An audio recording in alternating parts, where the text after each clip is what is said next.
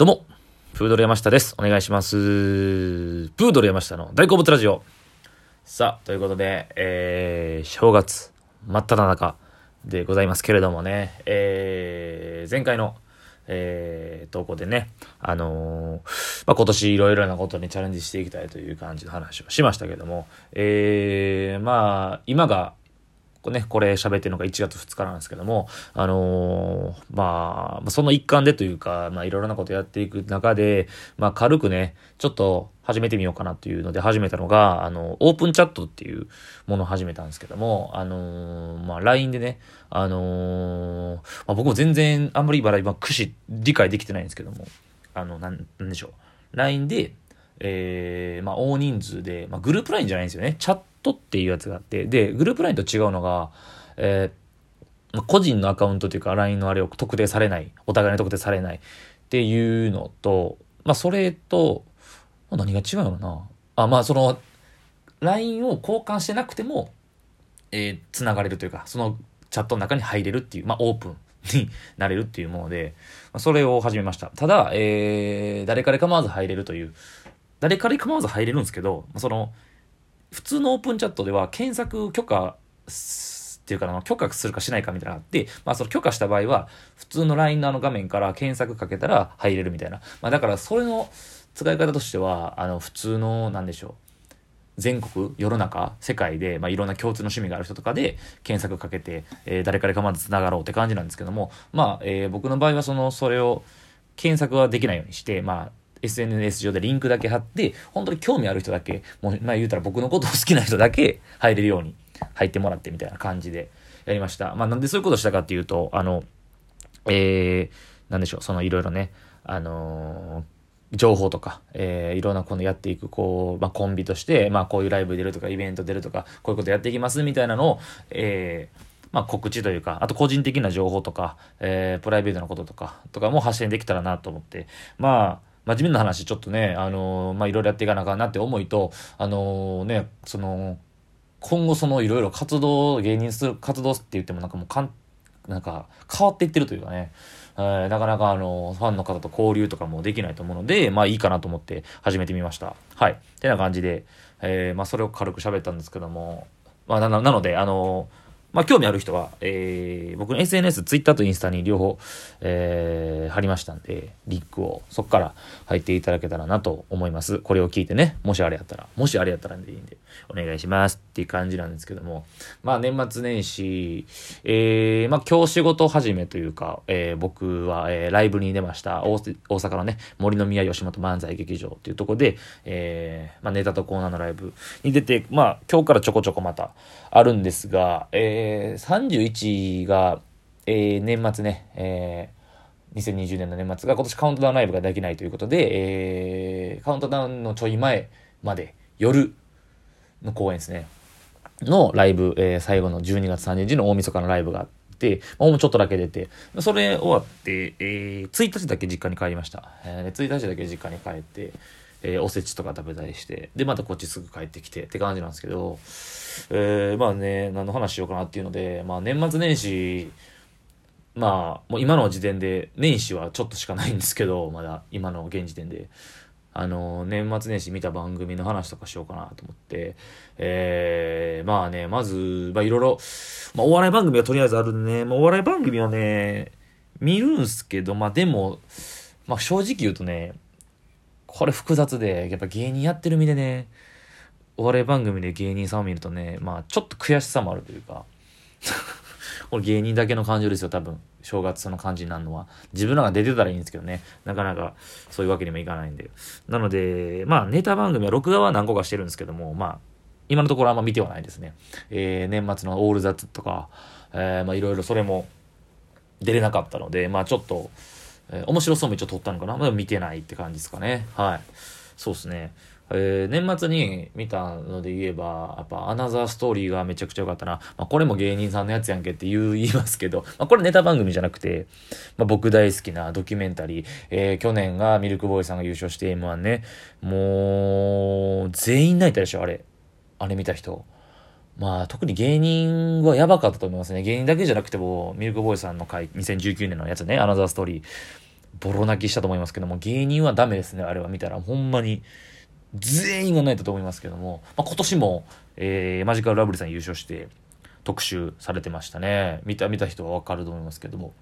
で、あれだから準決勝から終わって決勝進出メンバー多分全員密着つくんですよね。で、優勝が決まってからそこから番組っていうか編集し始めるって感じなんでしょうね。おそらく ABC の人がやるみたいなんですけども。えー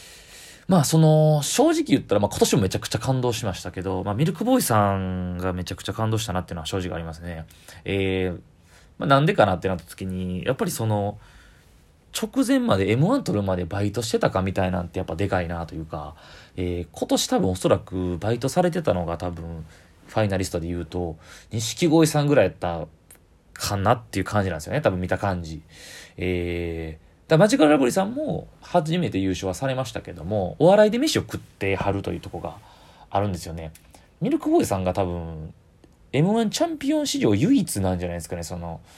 えー M1 取るまでバイトしてはったっていう。お笑いだけでメッセージが立てられなかったっていう方が優勝したっていうので、もう一番人生変わらはったなっていうので、多分、感動がでかかったの、あとま家族の存在ですよね。家族の存在で、今回もそうでしたけど、えー、今回特にやっぱり、皆さんそうやと思いますけど、感動したのがね、錦鯉さんのところでしたよね、やっぱり。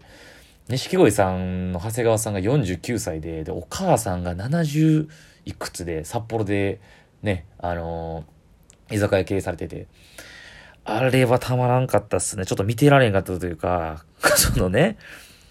えー、もうずっと27年、8年の芸人やっててずっと。で、ね、もうお金なくて、電話、お母さんが来るたびにもうお金貸してお金貸してっていう。そんなんも減ってるからもう、そうなんですよ。だからミルクボーイさんの時もそうなんですけど、今回もそうなんですけど、あれ家族出してくるのむっちゃせこいなっていう、そら泣いてまうやろっていうね。あれはえげつないっすね。見てて。もう今回もやばかったっすね。はい。で、また同時に思ったのが、まあこれ完全に芸人立場の目線なんですけど、この同じのストーリーを見て、やっぱり、吉本興業って、改めてすごいいい会社やな、というのは思いました。いや、それ他の事務所が良くないとかじゃなくて、吉本のやっぱ改めてすごいのが、あの、やっぱり、なんでしょう。ある程度結果を残せば、えー、賞レースとかで結果を出せば、劇場でに出れる、劇場で漫才をするだけで、お金がもらえる仕組みがもう完成されてるというか、まあ、これ劇場持ってるっていうのがでかいと思うんですけど、えー、例えば東京の小さい、えー、他のね、事務所の方たちって、劇場を持ってないんですよね。なので、バカ売れしてお金を稼いでバイト辞めるってなると、やっぱテレビに出まくるとかしかないとは思うんですよね。だからその辺、吉本に吉本ってそう考えたらむちゃくちゃいい会社だなと。劇場にいて、まあ正直、テレビに出なくても、飯は食えるという、この仕組みがあるっていうのは改めて吉本ってすごいなっていうのを、ね、あのー、まあ、ソニーミュージックっていう事務所に所属されてるんですけどね、まあ、給料が全然1万いくらとかって、なんか錦鯉さんが吉本とかってどうなんだろうなとかって思ったりもするぐらい、まあそういう VTR の作りになってました。まあこれは完全に僕の個人的な観点なんですけど、よかったですね。はい、やっぱそのドキュメンタリーっていう感じで言えば、あのー、まあね、お笑いじゃないんですけど、あの、プロ野球の戦力外通告っていうの毎年やってるんですよ。これ野球ちょっと疎い人わかんないかと思うんですけど、いや僕もね、まあ、野球ずっと見てるわけではないんですよ、1年間。ただスポーツのこういう裏側とか、ドキュメンタリーとかがやっぱ胸打つというかね、27歳とかで戦力外通告で球団クビになってるんですよ。えー、だから DNA のね、横浜の DNA の選手が、えー、家族もいてみたいな。で、まあみんなトライアウトっていうのを受けるんですよね。クビになってトライアウトを受けて、あのね、みんな20代とかね、まあ、31、巨人、元巨人の田原選手とか31とかで、でも子供、みんな嫁も子供もいてみたいな。そう。リアルなんですよね。なんかで、トライアウト終わって電話がかかってくるんですよね。で、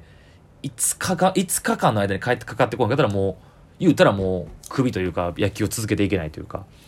で、かかってくるんですよ。で、かかってくるんですけど、で、一人、ソフトバンクの戦力外通告になった21歳の選手がいて、この人育成、育成選手って、だから1軍の試合に出れないっていう。でずっと2軍でしか出れないけど、2軍である程度結果出したから、やのに、1軍に、試合、1軍に支配下登録されないみたいな。だからもう嫌だ。もうこんなチーム嫌だ。てか、まあソフトバンクの層の厚さっていうのもあると思うんですけど、で、自ら、別にクビにはなってないんですけど、自ら辞めますって言ってトライアウト受けて、他の球団のオファーを待つんですよ。で、この、えー、田代選手っていう選手が。で、待つんですよ、21歳でね。待つんですけど、電話かかってきたと思ったら、えー、社会人とか。そう。で、社会人チーム、だからそのあのリアルな裏側がね、いいというかね、かかってきたってなったら、社会人で月20万で普段は仕事してでどうですかってオファー言われて、まあちょっと考えますみたいな。で、その後、まあオリックスからかかってくるんですが、オリックスの育成契約。だから、なかなかその一軍ですぐ取ってもらえるっていうのはね、結局3人特殊密着されて、3人とも結局できなかったんですよ、1軍は。で、まあその田代選手は支配下登録で、あ、違う違う育成契約でね、オリックスと契約結ぶんですけど、で、後の選手は、もう一人の選手は、えー、DNA からの戦力外の27歳の選手は、えー、メキシコリーグからだけあったしあって、他のクラブチームとかもあるんですけど、で、巨人、元巨人の選手、ピッチャーのね、田代選手は、田原選手か、は、えー、結局どこからもなく、っていうね、いや、あれも家族が絡んでくるからね、ちょっと涙ぐましいですよね。もうリアルというかね。いや、すごいな。まあで、その、野球を続けたって気持ちはあるけどできない。でも、野球しかやってこなかった。まあ僕は前喋ったと思うんですけど、でも、何野球しかやってこへんからどうしたらいいかわからんみたいな。就職、まあ就職する後の感じは今回はめっちゃくなかったんですけど、いやー、すごい厳しい世界やなって。だって1年前、2年前、3年前とかにむちゃくちゃいい成績残してても、もうちょっと投げられへんくなったら、1、2年でも結果って手のひら返すし、えー、チームが他の強い選手だったらお前いらんっていう。いやー、えげつないなーっていうね。安定もクソもないやろと、華やかな世界ですけど。だから、いかに一軍でバリバリ活躍してる10年以上何？二桁勝利二桁安打ってもうすごいもう、ボン、化け物なんやなっていうのをね、改めて思いましたね。プロ野球の戦力外通告の、まあ、今回だから年末年始、おもろかったドラマ、あ、ドラマじゃない、えー、番組の話などをしました。はい。まだまだテレビ、いや、年末年始テレビ面白い。えー、楽しみです。ありがとうございました。